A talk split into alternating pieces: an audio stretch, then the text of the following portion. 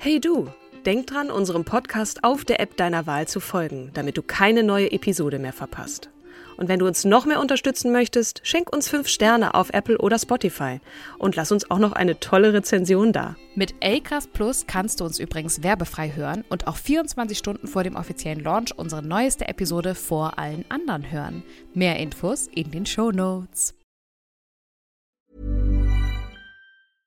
Hey, I'm Ryan Reynolds. At Mint Mobile, we like to do the opposite of what Big Wireless does. They charge you a lot. we charge you a little. So naturally, when they announced they'd be raising their prices due to inflation, we decided to deflate our prices due to not hating you. That's right. We're cutting the price of Mint Unlimited from $30 a month to just $15 a month. Give it a try at mintmobile.com slash switch. $45 upfront for three months plus taxes and fees. Promote for new customers for limited time. Unlimited more than 40 gigabytes per month. Slows. Full terms at mintmobile.com.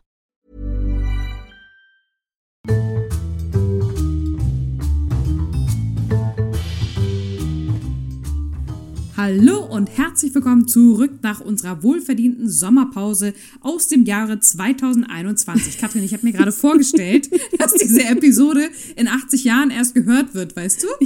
Und finde ich super. Es ist zeitlos, Kim. Wir werden auch noch in, in ein paar Jahrzehnte natürlich gehört werden. Du kannst dir ja. nicht vorstellen. Ach so, sollen wir uns kurz vorstellen für all jene, die jetzt neu einschalten? Genau. genau. Hallo und herzlich willkommen.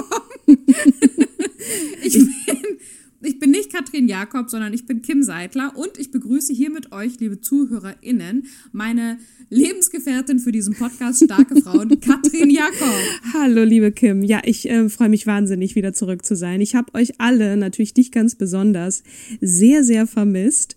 Irgendwie hat man doch so eine Routine und man, man sieht sich regelmäßig und dann fällt das auf einmal weg. Aber ich muss auch sagen, es hat sehr, sehr gut getan, mal so ein bisschen rauszukommen, sich auch mal wieder durch so ein paar Blogs und Bücher zu wühlen, nach tollen Frauen zu recherchieren. Ihr habt uns ja auch äh, trotzdem immer wieder mal was zukommen lassen an Ideen. Das war toll. Deswegen äh, habe ich die Zeit schon auch ganz gut genutzt. Wie ist es, äh, wie geht es dir denn und was hast du gemacht? Du bist ja auch umgezogen und äh, wie geht's den kleinen Hundis und so? Wie hast du die Sommerpause genutzt? Ja, ich habe die Sommerpause auch in der Hinsicht genutzt, das ganze Pensum so ein bisschen äh, wegzuschaffen, was dann ja doch sich so ein bisschen ähm, gestaut hat. Und ich hatte, wir hatten zwischendrin auch mal kurz ein Update gemacht und gesagt, so ja, wie, wie ist die Lage? Und ich bin sehr dankbar für die Sommerpause gewesen, weil, wie du schon gesagt hast, Umzug, dann die kleinen Welpis, die kleinen Rabauken. Ähm, wir haben sie, äh, Bella ist, ist eine Kandidatin, die unfassbar äh, rumschreien kann, wie nichts Gutes, ähm, in, in lustigen Tönchen. Und Emma trainiert auch gerade ganz fleißig ihre Stimme. Also das ist echt äh, lustig. Aber natürlich kollidiert es so manchmal. Gut, dass wir jetzt in einem Haus wohnen. Ähm, die schreien unten rum und ich sitze oben dann in meinem kleinen Kämmerchen äh, und arbeite vor mir her und denke so, oh Herr, die arme Nala, die arme ja. Mama, ne, von den dreien. Ähm, aber es ist süß. Ja. Also, das ist eine, eine echt tolle Erfahrung. Welpen sind super lustig und witzig und so wie kleine Babys, gucken dich mit ganz großen Herzchenaugen an und das ist wirklich, wirklich ganz, ganz süß. Ach, schön. Ja, das sind dann wirklich so, so Tiere, um die man sich kümmert. Das ist ja dann mal wo man so merkt, okay, das ist Leben, das ist, das ist echt, ne? Und so vieles, mhm. was man sonst so tut und in seinem Hamsterrad so auch abarbeitet und so, nicht, dass unsere Jobs nicht wichtig sind, aber manchmal sind dann auch so viele Kleinigkeiten dabei, so viele Tut-Dos und dann fragt man sich schon, warum denn eigentlich? Und wenn man dann so Hunde sieht und sagt, so dafür mache ich das, das ist, das ist auch total gut, mal rauszukommen. Ja, wir haben für die Rückkehr äh, jemanden gewählt oder ich habe sie mir rausgepickt, auch aus den Vorschlägen. Unter anderem hat sie nämlich Biene Hansen auf Instagram vorgeschlagen. Grüße gehen raus an Biene. Äh, eine Frau, die jetzt vielleicht für den Staat erstmal so thematisch sehr, sehr, ein, ein sehr schweres Thema mit sich bringt. Ne? Ist jetzt kein Puff-Puff. Äh, du wirst ja nächste Woche jemanden vorstellen, der, der auf jeden Fall mehr Glitzer, Glamour mitbringt. Ähm, darum geht's ja auch nicht immer in diesem Podcast Glitzer, Glamour zu versprühen, aber ähm, diese Frau ist uns vorgeschlagen worden, da, da lebte sie noch. Ähm, äh, es ist die Rede von Esther Bejarano, eine, auch übrigens eine, eine Sängerin, äh, nächste Woche wirst du eine Sängerin vorstellen. Deswegen sage ich das, aber vorwiegend bekannt geworden als, als Holocaust-Überlebende, als eine Frau, die sich sehr stark dafür macht, dass das ähm, dieses Gedenken an, an die Shoah, an den Holocaust eben aufrechterhalten wird, um zu mahnen im Hier und Jetzt, dass es nie wieder passiert. Und äh, wir haben. Und ich mag sie jetzt schon und bin ein absoluter Fan von ihr, weil sie mein, mein zweiter Name ist Esther und zwar auch Ach, mit wirklich? TH geschrieben. Oh, ja. das wusste ich gar nicht. Das war mir entfallen, liebe Kim. Wir, es gibt doch immer wieder auch was, was wir übereinander lernen in diesen Podcast-Folgen. Ähm, ja, also sie, ähm, wir haben, ne, der Tag heute ist der 2. September und gestern war der Jahrestag des Beginns äh, des Zweiten Weltkriegs. Ähm, ich habe sie auch so ein bisschen aus diesem Grund ähm, mir gewählt, weil es einfach auch ein, ein Datum ist als, als Mahnung und diese Frau war zeitlebens auch dafür da, daran zu erinnern, was damals passiert ist und wie es so weit kommen konnte. Aber vielleicht doch noch mal ganz klassisch, wie wir ja auch starten. Ah nee, bevor wir starten, wollte ich dich fragen, ob du mal in der Schule in einem Konzentrationslager warst, weil ich denke, jeder Schüler, jede Schülerin in Deutschland wird einmal mit der Schule in ein Konzentrationslager geführt, um eben auch mal dort an diesem Ort noch mal auch zu spüren, was da, ähm, was es bedeutet hat, auch für die Insassen und Insassinnen von Konzentrationslagern. Habt ihr das mal gemacht? Seid ihr mit der Schule in ein Konzentrationslager gefahren? Ja, das war äh, Konzentrationslager Gedenkstätte Neuengamme bei Hamburg. Und Genau, auf jeden warst Fall. du nicht auch in Auschwitz? Also hast du nicht auch, seid ihr nicht auch nach Auschwitz, Auschwitz gefahren? Nach Polen? Genau, aber ich glaube, da war ich nicht mit der Klasse, Ah. sondern dann tatsächlich mit meinen Eltern. Okay. Wir sind äh, mit der Schule, war ich in Theresienstadt, das ist ja in der heutigen Tschechoslowakei nördlich von Prag, auf dem Weg nach Prag. Ähm, und ich bin selber in Jerusalem in Yad Vashem gewesen. Die Gedenkstätte ist jetzt eher eine Gedenkstätte, kein Konzentrationslager, aber da wird natürlich auch viel nochmal äh, das Leben im Konzentrationslager auch porträtiert. Und ja, ich kann nur sagen, jeder, jede sollte diese Erfahrung einmal gemacht haben, zumindest in die Gedenkstätten zu fahren, um das nochmal, ja, zu, zu sehen, die Fotos. Ähm, es wird irgendwann keine Augenzeugen mehr geben, die uns davon erzählen, was es für sie bedeutet hat. Und Esther Bejarano ist nun verstorben mit 96, aber sie hat das sehr eindringlich getan und es gibt noch ein paar Überlebende, die das nach wie vor tun und es werden immer weniger. Deswegen ist es wichtig, dass es solche Gedenkstätten gibt, um das eben auch nochmal vor Ort dann genauer zu erfahren. So. Genau, also Massenmord in, in Form von industrialisierter Mord, ne? Also dass, dass viele Menschen durch die, also es war ja wirklich ähm, das Töten dieser Menschen war äh, wie ein äh, wie eine Fabrik organisiert. Ja, und jeder hat daran, daran verdient. Und das macht es halt so pervers. Naja, jeder hat daran verdient. Weiß ich nicht, ob das, ob ich die Formulierung jetzt so stehen lassen würde. Es hat Nicht jeder, du hast recht. Also es gibt natürlich auch Viele. Und in ihrer Biografie gibt es auch immer wieder so Punkte. Ne? Sie hat zum Beispiel auch für Siemens gearbeitet, also Zwangsarbeiter äh, innen. Ähm, es waren ja jetzt nicht nur äh, Jüdinnen und Juden, äh, die der Zwangsarbeit, äh, die Zwangsarbeit leisten mussten, aber wie auch die, die Industrie Deutschlands von diesen ZwangsarbeiterInnen profitiert hat, das werden wir in dieser Folge jetzt nicht ganz besprechen können, aber zumindest kurz erwähnen. Aber ich fange jetzt erstmal mit einer etwas fröhlicheren Zeit in ihrem Leben an, nämlich mit ihrer Kindheit und Jugend. Also sie ist geboren als Esther Löwy am 15. Dezember 24 in Saarlouis. Äh, ganz kurz nochmal, Katrin, der obligatorische Hinweis, wir sind stets bemüht äh, und Katrin hat auch sehr gut recherchiert, wir sind aber keine Journalisten, sondern möchten euch diese starken Frauen sichtbar machen und über sie berichten und regen zum Weiterrecherchieren an. Definitiv, genau. Ich bitte euch auch. Es ist mir besonders wichtig gewesen, diese Frau, so gut es eben geht, vorzubereiten, beziehungsweise ihren Werdegang und da auch nichts Falsches zu sagen. Aber es kann mir natürlich auch passieren. Und ich danke dir, Kim, dass du da diesen Hinweis nochmal gegeben hast. Also fange ich an mit einer, äh, mit, mit ihrer Kindheit und Jugend. Wie gesagt, sie ist in Saarlouis geboren, äh, als viertes Kind äh, des äh, Lehrers Rudolf äh, Löwy und, und Kantors. Also Kantoren sind so, so Vorsänger, Chorleiter, insbesondere auch in äh, besonders im, im, Judentum oder aber auch im Christentum. Also ne, es ist auf jeden Fall äh, religiös geprägt. Der Rudolf Löwy stammt aus Thüringen. Stimmt nicht, die Mutter stammt aus Thüringen, Margarete Löwy. Esther war das jüngste von vier Geschwistern, äh, wobei der jüngste Bruder angeblich von einer Haushaltshilfe vergiftet worden sein soll. Da habe ich jetzt nicht mehr zu gefunden. Das fand ich aber auch ganz dolle bedrückend. Ähm, die Familie ist 1925 innerhalb des damals vom Deutschen Reich abgetrennten Saargebietes äh, nach Saarbrücken dann gezogen, äh, da ihr Vater dort äh, eine Stelle als Oberkantor bekommen hatte, also Esthers Vater. Und dort hat er auch an einer ähm, jüdischen Oberschule Religion unterrichtet.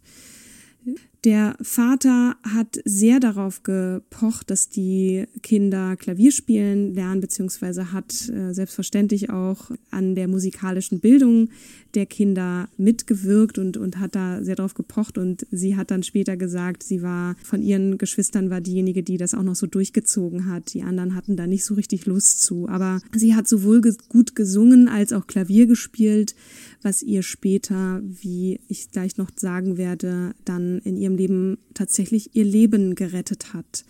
Esther beschrieb ihre Kindheit als total unbeschwert. Ich zitiere, wir haben früher ein wirklich schönes Leben gehabt in den jüdischen Gemeinden. Mein Vater war Kantor, wir haben einen koscheren Haushalt geführt. Obwohl meine Familie sehr liberal war mit der Religion, habe ich nicht so viel zu tun gehabt, aber kulturell hat mir das Aufwachsen in einem jüdischen Elternhaus sehr viel gebracht die Liebe zur Musik. Ich bin nicht zufällig Sängerin geworden. Also das beschreibt das schon eigentlich sehr schön. Und dann kam es dann, ne, wir sind jetzt im Jahr, oder ich springe in das Jahr 34, kam es auch im Saargebiet zu immer mehr antisemitischen Vorfällen, also noch relativ früh vor äh, der Machtergreifung und auch vor Beginn des Krieges. Und da hat dann auch schon der Haushalt Löwy, also der Vater insbesondere 35, also ein Jahr später, das auch schon sehr zu spüren bekommen.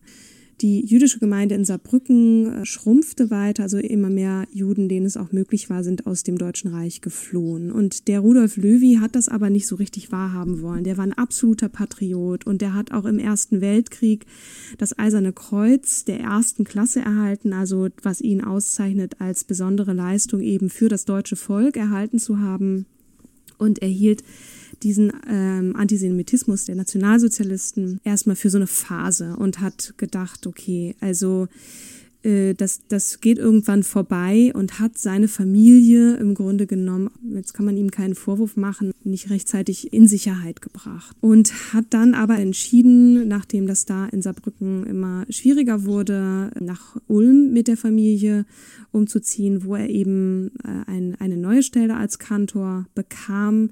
Und Esther hat dann beschrieben, sie ist auf eine jüdische, ein sogenanntes Landschulheim gekommen ist dort zur Schule gegangen und da, sie hat das noch nicht so als Kind so richtig mitgekriegt, was da jetzt eigentlich passiert in Deutschland und auch so diese Sorge mhm. darum, äh, jüdisch zu sein. Ähm, und da begann das aber auch langsam für sie, weil sie merkte, okay, ich zitiere meine christlichen Freundinnen und Freunde wollten dann auf einmal nichts mehr mit mir zu tun haben. Ne? Und das war natürlich mhm. irgendwie auch, das kann man als Kind kaum begreifen, was ist, was geht da eigentlich vor. Und dadurch, ja. dass sie eben auf diese jüdische Schule gegangen ist, hat sie da dann trotzdem noch so eine Gemeinschaft gehabt. Und diese Schule war auch darauf ausgelegt oder hat das schon begriffen, dass möglicherweise Juden aus Deutschland fliehen müssen. Und da wurde wahnsinnig Wert gelegt darauf, andere Sprachen zu sprechen. Also Esther sprach schon sehr früh sehr gut Englisch, was ihr natürlich äh, dann geholfen hat, als sie später tatsächlich auch das Land verlassen hat. Das war also ihr großes Glück, neben der Tatsache, dass dort auch viel Musik unterrichtet wurde. Sie hat mhm. auch schon als Kind wirklich äh, ganz toll gesungen, hat gesteppt und ist so und hat deutsche Schlager gesungen und aber auch jüdische Lieder. Das war also wirklich noch so eine so eine ganz unbeschwerte Zeit, bis dann 37 die beiden ältesten Geschwister von ihr geflohen sind beziehungsweise das Land verlassen haben. Der älteste Bruder ging in die USA USA, die älteste Schwester nach Palästina, was ja dann später Israel wurde. Und die zweite Schwester ging auch dann später, die war so in so einem Vorbereitungslager für die Auswanderung nach Israel die hat es dann sozusagen geschafft. Nur Esther war alleine dann noch mit ihren Eltern, als sie nach Neu-Ulm umzogen. Also es ist ein bisschen außerhalb von Ulm. Und die hat Mutter. Man ihr eigentlich, äh, Katrin, Entschuldigung, aber hat man ihr gesagt, warum die Geschwister jetzt plötzlich weg sind oder ja, weg, weggehen? Das ja? hat sie schon mhm. auch verstanden, genau. Zu dem Zeitpunkt okay. hat sie geahnt, was da los ist. Und der Vater wollte das ja nicht so richtig wahrhaben, aber Esther hat das schon natürlich auch geahnt und verstanden. Die Mutter hat dann auch eine Depression bekommen, die kam da nicht so ganz mit klar. Die hat ihren Mann auch schon sehr viel früher dazu ähm, bringen wollen, zu gehen, weil sie das auch nicht mehr ausgehalten hat. Ne? Das ist, nimmt man mhm. ja auch so als, als Mutter dann von Kindern, die, mit denen dann keiner mehr spielen will, in Anführungsstrichen, mhm. nimmt einen, und die Kinder selber, die, die ältesten Kinder sind weggegangen und sie hat schon gemerkt, das ist hier, ähm, das, das wird eine Katastrophe sein. Und so kam es ja dann auch zumindest für die Eltern von Esther.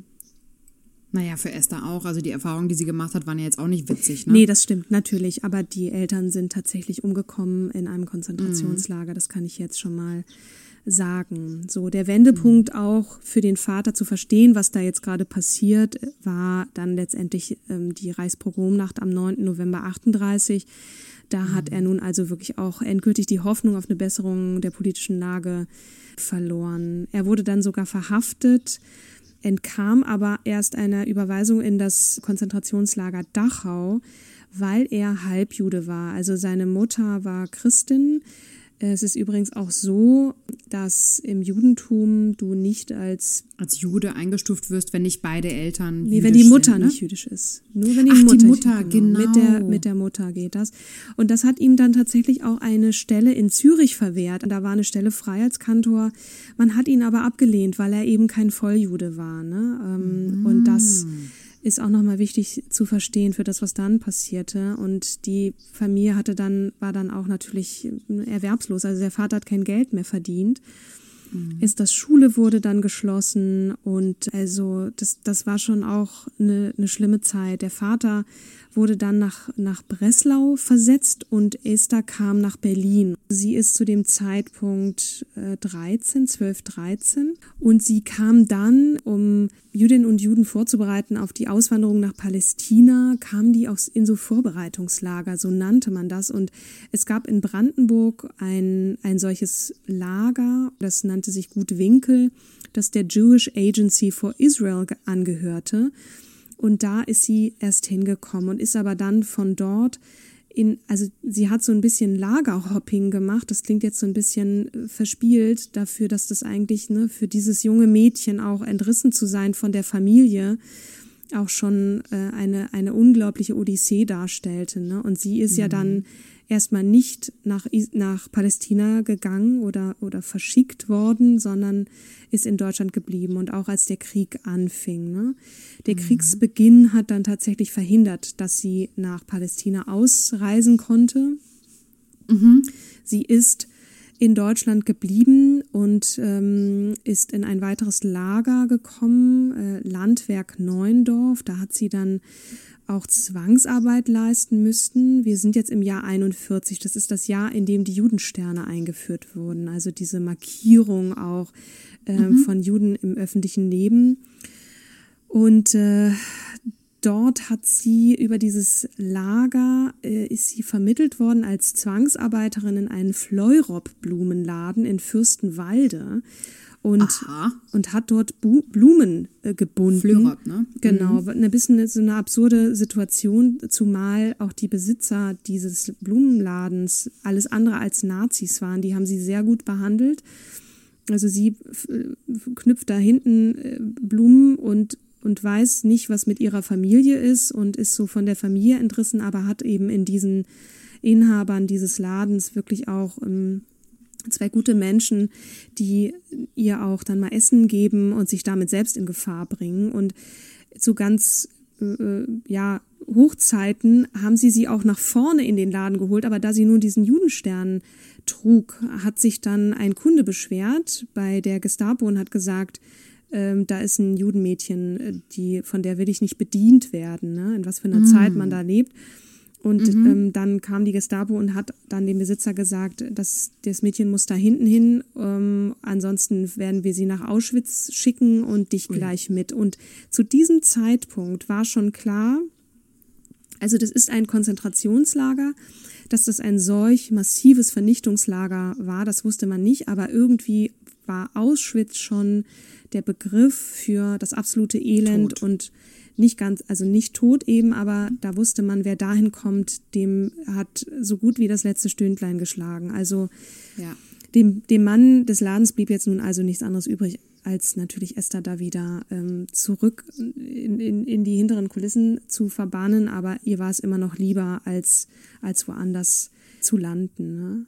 Die Eltern von Esther und Esther haben sich nie wieder gesehen. Es ist aber bekannt, dass sie 1941 ins Konzentrationslager kam und auch eine ihrer Schwestern, äh, die kam im Dezember 42 nach Auschwitz und sind dort auch ums Leben gekommen auf grausame Art und Weise, was Esther erst später erfuhr. Über die Ermordung ihrer Eltern hat sie einmal dann später in einem Interview gesagt, ich zitiere, ich wusste zunächst nicht, wie meine Eltern umgekommen sind. Ich habe es erst später erfahren. Ich fand ihren Namen in einem Buch, in dem die Transporte von Breslau nach Kovno aufgelistet waren.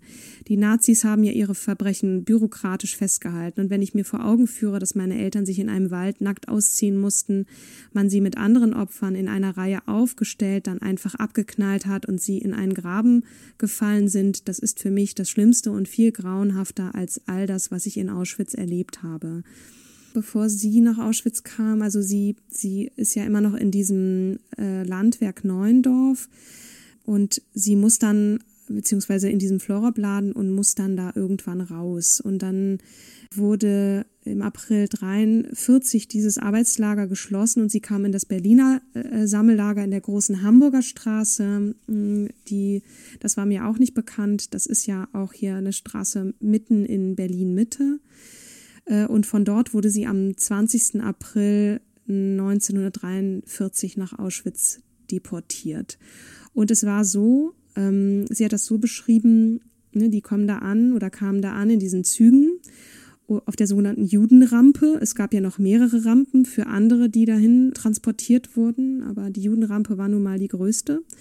Und äh, da hat man dann gesagt, also sie hat es so beschrieben, die Soldaten waren da eigentlich äh, einigermaßen freundlich und haben dann gesagt, so ihr alle, die nicht laufen können und die irgendwie Hilfe brauchen, Kranke irgendwie, ne, alle, die, äh, die nicht so gut zu Fuß sind, die bitte einmal nach da und die, die laufen können, nach da, ihr müsst zu Fuß gehen. Und es war dann so, dass diese Menschen, die nicht laufen konnten und zu schwach waren, direkt zum Gas gebracht wurden, aber das war denen nicht klar, natürlich. Natürlich nicht klar, genau. Das hat mhm. man dann auch erst später erfahren. Ne? Und man wurde dann rasiert und bekam eine Tätowierung und ihre Tätowierung, die sie sich in den 80er Jahren dann äh, entfernen ließ, war die Häftlingsnummer 41948. Mhm. Und sie hat dann dort wirklich auch Schwerstarbeit leisten müssen bis, und jetzt komme ich zu dem, was ich vorhin sagte, nämlich diese Musik, die hat ihr dann das Leben gerettet im wahrsten Sinne. Für einige der Blockälteste trug sie nämlich Lieder vor von, von Schubert, Mozart oder auch Bach und erhielt dann von denen zusätzliche Essensration. Das heißt, sie hat es also geschafft, trotzdem bei Kräften zu bleiben und hat dann tatsächlich die haben dann gesagt, okay, das Mädel singt so gut, wir machen hier ein Orchester auf, ein Mädchenorchester. Und das Klavier war schon belegt, aber man brauchte eine, ach nee, das Klavier gab es gar nicht. Und, und sie sollte Akkordeon spielen, genau, und hatte das noch nie gemacht. Und hat dann tatsächlich sehr schnell einfach aus der Not heraus sich selber das Akkordeonspielen beigebracht und wurde dann Teil dieses Mädchenchors und ist auch so der Schwerstarbeit dann entkommen. Ne? Also sie, was heißt entkommen? Sie hat auf jeden Fall ähm, da Am Anfang musste so sie ja schon Steine ja, schleppen, genau, aber genau. du hast schon recht, durch das Mädchenorchester, das hat sie über ähm, genau. ähm, zum Überleben gebracht, äh, während sie dann, also während andere Häftlinge in die Gaskammer geführt wurden, hat sie dann gezwungenermaßen durch die SS äh, fröhliche Märsche dann gespielt, ne? Genau.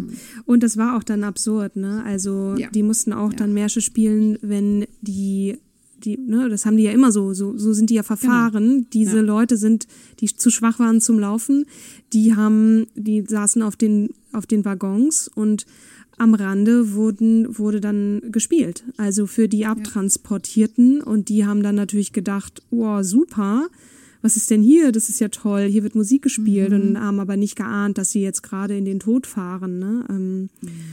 Und es war auch so, äh, Esther wurde auch dann später mal in einem Interview gefragt, ob sie diesem äh, Dr. Mengele begegnet ist, also der, hm. äh, der oh, grausame ja. KZ-Arzt. Und sie sagte ja. ja.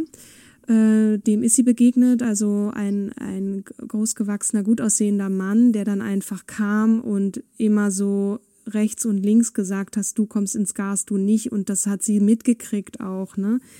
Und das haben einige, weil sie nicht wussten, also die mussten immer antreten, ähm, haben das nicht ausgehalten. Äh, es haben sich sogar auch Mitinsassen dann das Leben genommen, weil sie es nicht ertragen konnten, zu wissen, wann der Mengel sie aus der Menge zieht und ins Gas führt. Ne? Die haben sich dann an den Stacheldraht geworfen, der elektrisch war, und haben sich so dann äh, so selbst das Leben genommen, ne? weil sie das nicht ertragen konnten.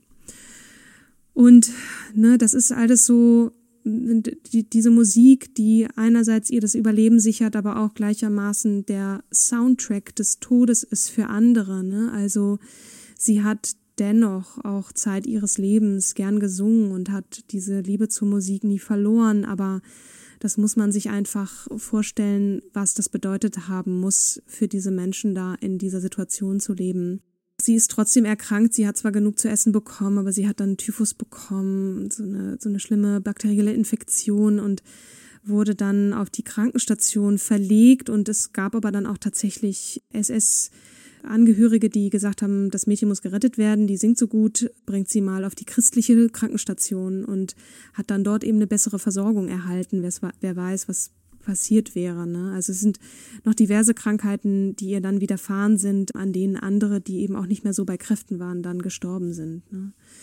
Ein halbes Jahr nachdem sie Teil des Orchesters wurde, hat man Juden mit arischem Blut gesucht in Auschwitz. Und da hat sich Esther gemeldet, weil sie wusste, sie ist nun ein Viertel arisch, weil ihre Großmutter mhm. väterlicherseits nun Christin war und das ist auch anerkannt worden.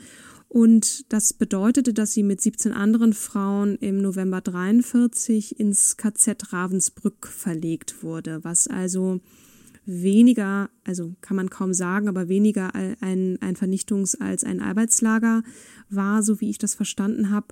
Und dort hat man äh, eben als Zwangsarbeiterin im Siemens-Lager gearbeitet. Das hatten wir auch Anfang erwähnt, mhm. ne, dass die deutsche Industrie von diesen Zwangsarbeitern sehr, sehr wohl profitiert hat. Und dort hat sie Montagearbeiten durchgeführt und hat dann später auch gesagt, sie hat dann manchmal mit Absicht auch äh, Schalter falsch zusammengebaut, weil das war ihre Form der Sabotage, der Widerwille in ihr, dem hat sie dadurch Ausdruck verleihen können, ne? auch wenn das nur klein war. Und äh, nach zwei Jahren Arbeit wurde sie im Januar 45 tatsächlich arisiert. Also das heißt, man hat ihr den Judenstern abgenommen und es gab ja damals nicht nur Judensterne. Ich kann euch nur bitten, einmal zu, zu recherchieren, was es alles für Kennzeichnungen gab was, welche Farbe, welcher, äh, welches Dreieck, welcher Winkel, wie auch immer. Aber ich kann euch jetzt schon sagen, der rote Winkel war der, den politische Gefangene tragen mussten, also rot vermutlich für äh, den Kommunismus oder den Sozialismus. Und so konnte sie eben den, den letzten Weg des Krieges, wir sind jetzt schon Anfang 45, der dadurch ein bisschen erträglicher der, äh, gestalten. Sie durfte zum Beispiel Essenspakete bekommen und hat Kleidung erhalten und hatte dann eben auch mehr Freiheiten in diesem Lager, bis es befreit wurde von der Roten Armee. Also die sind von den Russen befreit worden. Sie hat, bevor die Alliierten kamen, hat sie noch an den berüchtigten Todesmärschen von KZ-Häftlingen teilnehmen müssen von Ravensbrück marschierte man ins KZ Außenlager Malchow und dann weiter weg von der Front und zwischen Karo und Plau am See, also wir sind ja immer noch im äh Ludwigslust-Parchim, ne? Mecklenburg-Vorpommern. Ach so, okay. Ja.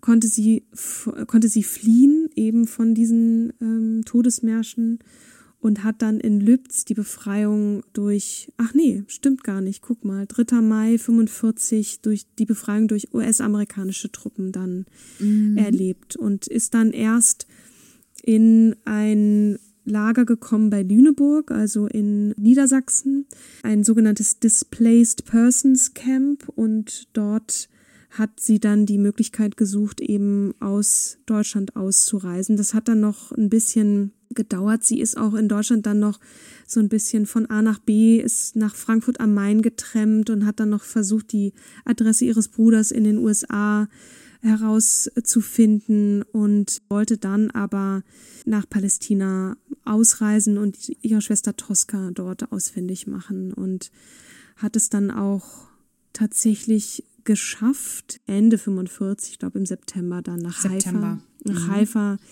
äh, ausgewandert und da war sie auch erst in einem Aufnahmelager und von dort aus wurden dann die Juden verteilt im Land. Ne? Ähm, sie kam auch erst in einen Kibbutz, so eine Art Kommune, Kollektivsiedlung in Israel eben, hatten gemeinsames Eigentum und es hat sozusagen basisdemokratische Strukturen. Und ja, ich versuche jetzt mal so ein bisschen abzurunden. Es hat noch ein bisschen gedauert, ne, bis der Staat Israel gegründet wurde. Die ähm, die Haganah, also die paramilitärische Organisation, die, die, jüdische oder zionistische Organisation, hat dann gegen die aufständischen Araber gekämpft und man hatte eigentlich einen Aufteilungsplan. Es sollte ein Teil den Palästinensern oder den Arabern zugeteilt werden und ein Teil eben den Juden. Und das hat ja dann, wie wir wissen, nicht geklappt. Im sogenannten Befreiungskrieg oder Unabhängigkeitskrieg war sie tatsächlich auch in so einem Soldatencamp und hat dort gearbeitet. Ähm, Zigarettenfabrik war das, ne? Also sie, ja. sie wollte ja erst ein Gesangsstudium machen, das ging aber nicht. Äh, hätte sie irgendwie ein bisschen warten müssen und dann ist sie in eine Zigarettenfabrik, hat dort gearbeitet und ist da dann auf diese Untergrundorganisation Lechi gestoßen, mit der sie aber gar nichts zu tun haben wollte, weil die halt für terroristische Anschläge ja. äh, gegen die britische Mandatsherrschaft über Palästinenser ähm, verantwortlich waren. Sie war, also gut, dass du das sagst, das, das war mir gar nicht so bewusst oder das wusste ich nicht. Was ich aber weiß, ist, dass sie dieser zionistischen Idee, dass Israel gehört den Juden, das hat sie nie gut gefunden. Sie wollte eigentlich immer diese Koexistenz äh, Palästinenser, Juden äh, sozusagen in, mhm. in diesem Land. Das wollte sie eigentlich und so dieses, ähm, das Israel, wie, wie es dann wurde, das war ihr das war ihr nicht. Sie, das, vielleicht war es auch einfach dieses von dem einen Krieg ins nächste. Weißt du, du kommst aus mm. diesem, mhm. aus diesem Deutschland, in dem du nicht gewünscht bist und dann da unten wieder Krieg, äh, Krieg um, um, um Land mit, mit den Menschen dort vor Ort es war ihr alles zu viel. Das Einzige, was ihr natürlich diese Zeit auch die erste dann das wirklich schön gestaltet hat, war, dass sie äh, dort ihren Mann kennenlernte, Nissim, den sie Bejarano, äh, Bejarano genau, in den sie sich Hals über Kopf verliebte und äh, mit mit dem sie dann auch eine Familie gründete, ihn heiratete und so. Und die haben erst mh, hm, eine ganze Weile dann in Israel gelebt und sind aber ähm, dann wenig später, also äh, ich ihr müsst euch einfach noch ein bisschen mal dieses, diesen Werdegang dieser Frau äh, anschauen mhm. und, und mehr lesen, mehr zu ihr erfahren. Es gibt auch ein, sehr Wahnsinn. schöne Interviews mit ihr und wo auch so die, dieser Humor von ihr, ich hatte das vorhin zu dir gesagt, ne, bei diesem ganzen mhm. bedrückenden Thema, war das trotzdem eine Frau, die sehr, die, die sehr lustig war und sehr humorvoll und sehr kämpferisch. Und ähm, das war aber natürlich in dieser Zeit unmittelbar auch nach dem Krieg gar nicht so. Also sie hat auch selbst beschrieben, wie sie ganz lange überhaupt nicht über diese Zeit sprechen konnte und ihr das quasi so die Kehle zuschnürte und sie permanent auch weinen musste. Das änderte sich dann, als sie mit ihrem Mann dann beschloss, of all places, sie suchen sich welches Land auf, aus, um aus Israel wegzugehen? Deutschland, ne? Also das, man hat sie dann auch gefragt, warum um Himmels Willen Deutschland? Und sie sagte, ja, das, das war das Land, was ich kannte und wo sich wieder was aufbauen. Also auch vielleicht die Hoffnung, dass sich was, was geändert hatte in diesem Land. Aber es war natürlich total schwer, weil ihr Mann sprach kein Deutsch, ihre Kinder sprachen kein Deutsch. Sie haben sich Deutschland ausgesucht und sind zurückgegangen ne, und haben dann sich in Deutschland sind dann relativ schnell, ich glaube erst zurück nach Saarbrücken und dann aber nach Hamburg, sind dann äh, in Hamburg gelandet, äh, wo sie auch bis zum Schluss lebt und haben sich da erst so verdingt als, äh, ich glaube, der Mann hat dann irgendwie eine Wäscherei betrieben, einen Hähnchengrill, die haben da eine Disco gehabt. Lastwagenfahrer, erst, genau. ne? Sie hatte da eine Boutique und ähm, und Sie war Musiklehrerin auch noch. Die hat ja auch alle möglichen Jobs Ja, gemacht, genau, ne? von Kindergärtnerin über Kellnerin, über Musiklehrerin, Blockflötenunterricht. Wahnsinn. Ja, Mhm. total. Also sie hat dann auch weiter und auch bis zu ihrem Tod war sie ähm, als Sängerin tätig. Ne? Aber vielleicht noch mal kurz zu diesem Moment, wo sie dann festgestellt hat, jetzt muss ich politisch was sagen, war, als sie auf einen, ne, einen Nazi, also einen Altnazi traf, der ähm, sagte, dass in Auschwitz äh, die Menschen, die in Auschwitz gesessen hätten, wären eben Verbrecher ähm, gewesen. Und da hat sie dann gespürt, so, ich kann nicht mehr, es muss raus. Ne? So, da hat sie so ihre politische Stimme wieder wieder erlangt und hat dann von da an angefangen, sich auch wirklich zu engagieren. Ähm, sie schloss sich der Vereinigung der Verfolgten des Naziregimes, Bund der Antifaschistinnen und Antifaschisten an. Äh, dort wurde sie auch Ehrenvorsitzende und in den 80er Jahren vor allem hat sie angefangen, sich intensiver zu engagieren. Also sie hat äh, mit diversen äh, Künstlerinnen und Künstlern Kontakt aufgenommen, hat ähm, war auch in ihrer Funktion als Sängerin immer ein Stück weit politisch, beziehungsweise hat sich da auch positionieren wollen ne? ähm, und hat auch auf Jiddisch Lieder veröffentlicht und äh, hat 86 dann das Auschwitz-Komitee für die Bundesrepublik Deutschland gegründet, das ähm, sich jeden Samstag erst in ihrer eigenen Wohnung traf.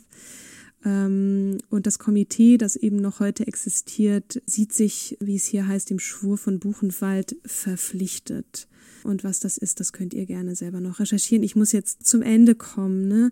Sie hat Bildungsreisen eben in die Konzentrationslager äh, organisiert, Zeitzeugengespräche. Ihr war es total wichtig, dass diese Erinnerungskultur gepflegt wird und dass eben auch die jungen Leute ähm, davon erfahren. Ich meine, wir haben, ich habe dich eingangs gefragt, ne, habt ihr in der Schule Mhm. ein KZ besucht und wie, wie ausschweifend war die Erinnerung im Geschichtsunterricht? Also bei mir war es ganz, ganz viel. Wir haben das sehr intensiv getan und Ja, das auch. war auch wichtig. Und Esther sagte dann mal ein Wort an die Jugend, ihr tragt keine Schuld für das, was passiert ist, aber ihr macht euch schuldig, wenn es euch nicht interessiert. Und das war eben in ihrer Funktion als eben ähm, Vorsitzende oder Vorstand dieses, dieses Komitees ein unglaubliches Anliegen. Und sie hat am Ende ihres Lebens auch dann noch im Zuge auch der in Anführungsstrichen Flü- Flüchtlingskrise, als sie nach Deutschland kam und, und dieser Fremdenhass weiter aufkam. Im Übrigen ja nicht nur gegen vorwiegend aus muslimischen Ländern stammenden Flüchtlingen, die in unser Land kamen, sondern aufkommender Antisemitismus hat sie dann mahnend diesen Zeigefinger gehoben und hat gesagt, Leute, es kann wieder passieren. Es ist passiert äh, damals und es war unvorstellbar und es kann wieder passieren und wir müssen, Ja. ihr müsst hier das, das äh, Erinnern aufrechterhalten und nun ist sie vor äh, ein paar Monaten, am 10. Juli, leider verstorben. Ich könnte noch so viel sagen, ne? Also was, ähm, was sie auch in ihrem, in ihrer Tätigkeit, also sie hat, war ja auch noch Teil am Ende in dieser, in dieser Rap-Gruppe. Microphone Mafia, aber sie hat noch in irgendwas anderem genau. Also sie hat ja bis zum Schluss mit anderen KünstlerInnen äh, zusammen, also die haben gerappt und sie hat gesungen, aber auch gesprochen.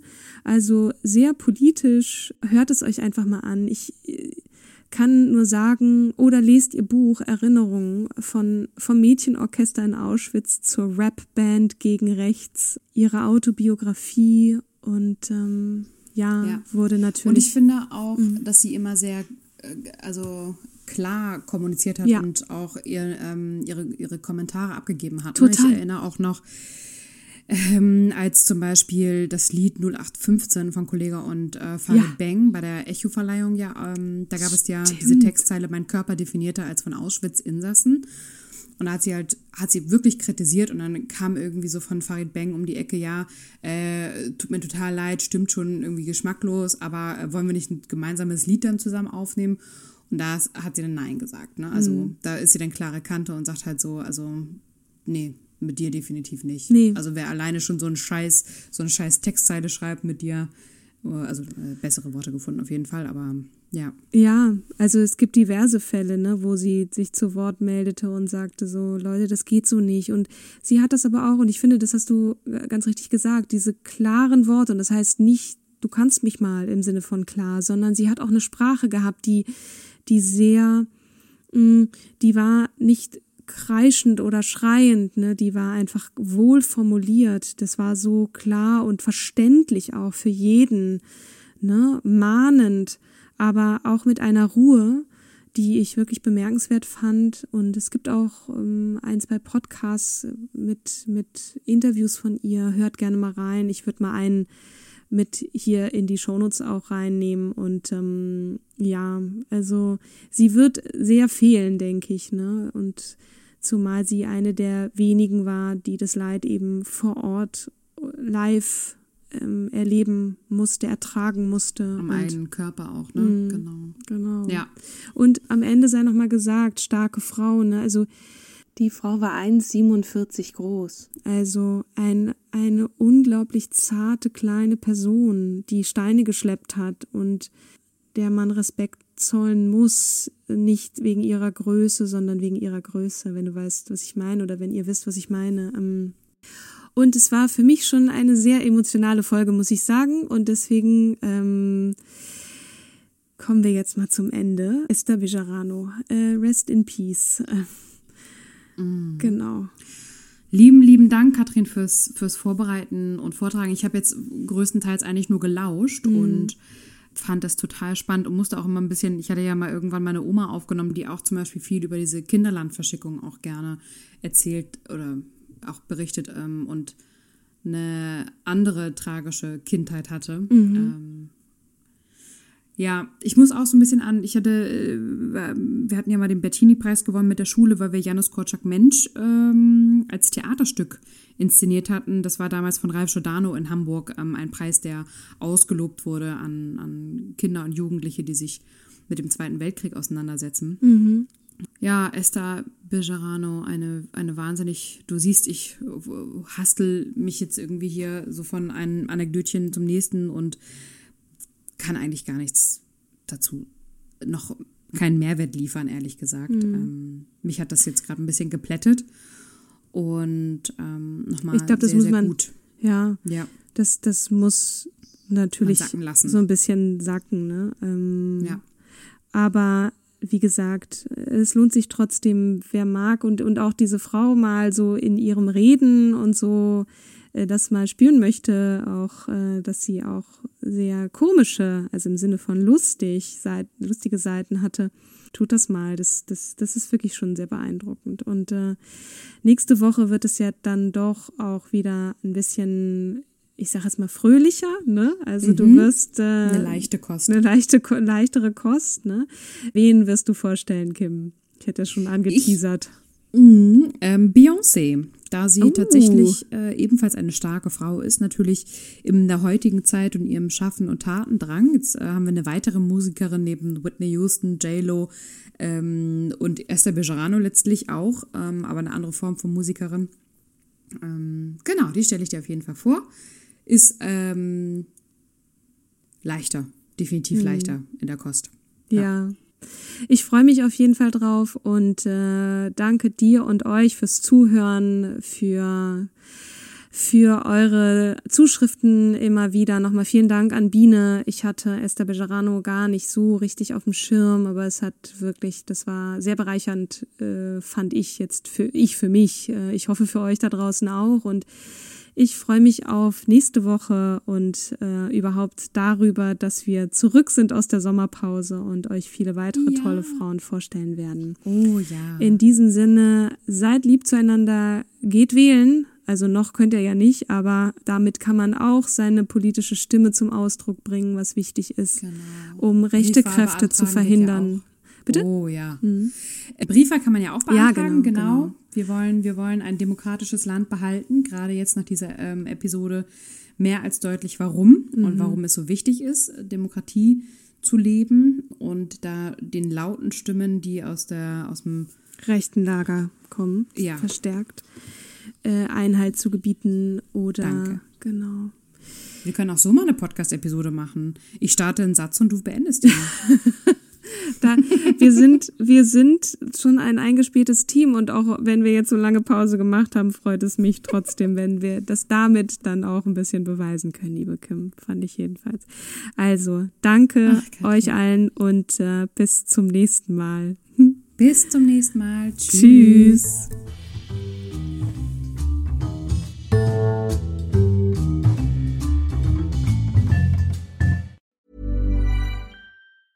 Ever catch yourself eating the same flavorless dinner three days in a row? Dreaming of something better? Well, HelloFresh is your guilt-free dream come true, baby. It's me, Kiki Palmer. Let's wake up those taste buds with hot, juicy pecan-crusted chicken or garlic butter shrimp scampi. Mm. Hello Fresh. Stop dreaming of all the delicious possibilities and dig in at HelloFresh.com. Let's get this dinner party started.